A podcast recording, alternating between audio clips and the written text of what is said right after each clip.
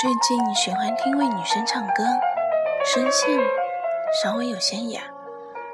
咬着清楚，感情真诚。唱歌好像一场没有时间限制的对话，因此，不论是在工作、作图、写论文，耳机里都要塞满这种声音，让人舒服、放松，就像躺在一片静谧的森林里。每一片树叶都能感觉到，因为那种真诚又清澈的感情，是无数人模仿不来的。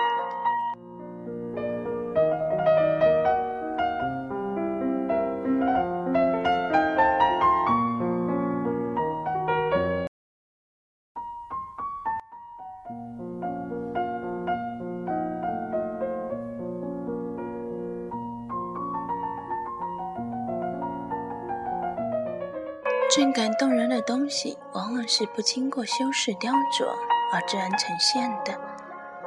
比如有一位女友，曾经一边和我隔着椅子说着话，一边轻轻地啄在我的嘴唇上，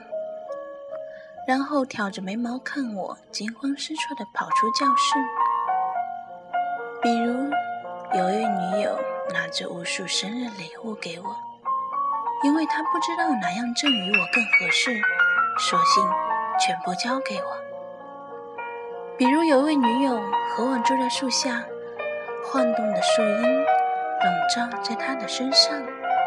她自己竟然丝毫没有注意到这些。比如一位女友初次见面，在黑夜走廊里等我的剪影，让人心跳加速。比如一位女友和我隔着隔着桌子抽烟，一起计划未来的生活。比如一位将要爱上的女生，躺在地铁里轻轻的笑容和嘴角细细的纹路，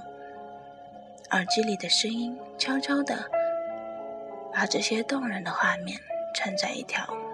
不长的细线上。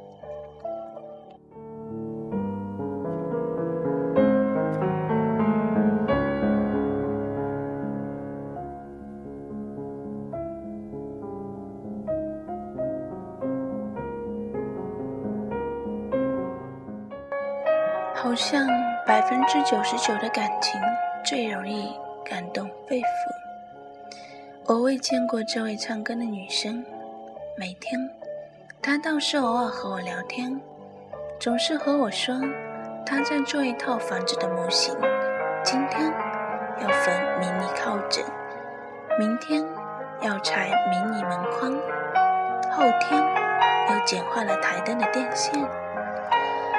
二十的时候，他问我问题，我总是一两个词带过。后来他推荐我哥，我们聊到日本，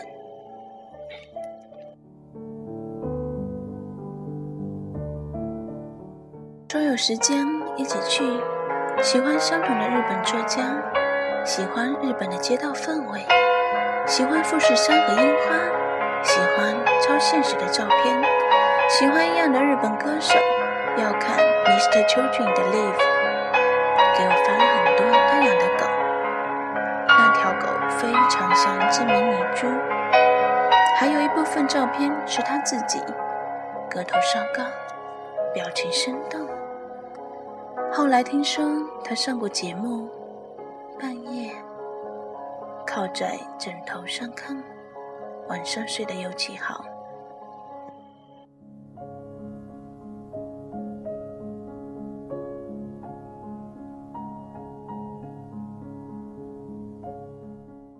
以前幻想过，我心目中女生最好的模样，应该是穿着浅蓝色的衬衫，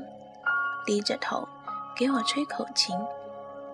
也读博尔赫斯，也读太宰治，喜欢一切我喜欢的，厌恶一切我厌恶的。后来听说他的一部分曲子里的吉他部分是他自己弹出来的，然后配合着唱的。突然又发觉，女生会口琴实在难得，能偶尔抱着吉他唱歌，倒是更现实。过了读诗的年龄之后，看推理的时间反而变长，独处和思考的时间也变长。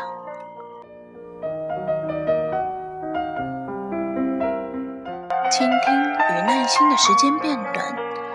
所以一定程度，我很感谢他专注而委婉的声音，也因此愿意在一首歌的时间好好去写点什么，让情绪转换成一个悠长的调子。每一次动心都是不经意的小事，每一首歌都足够熬成一段情浓。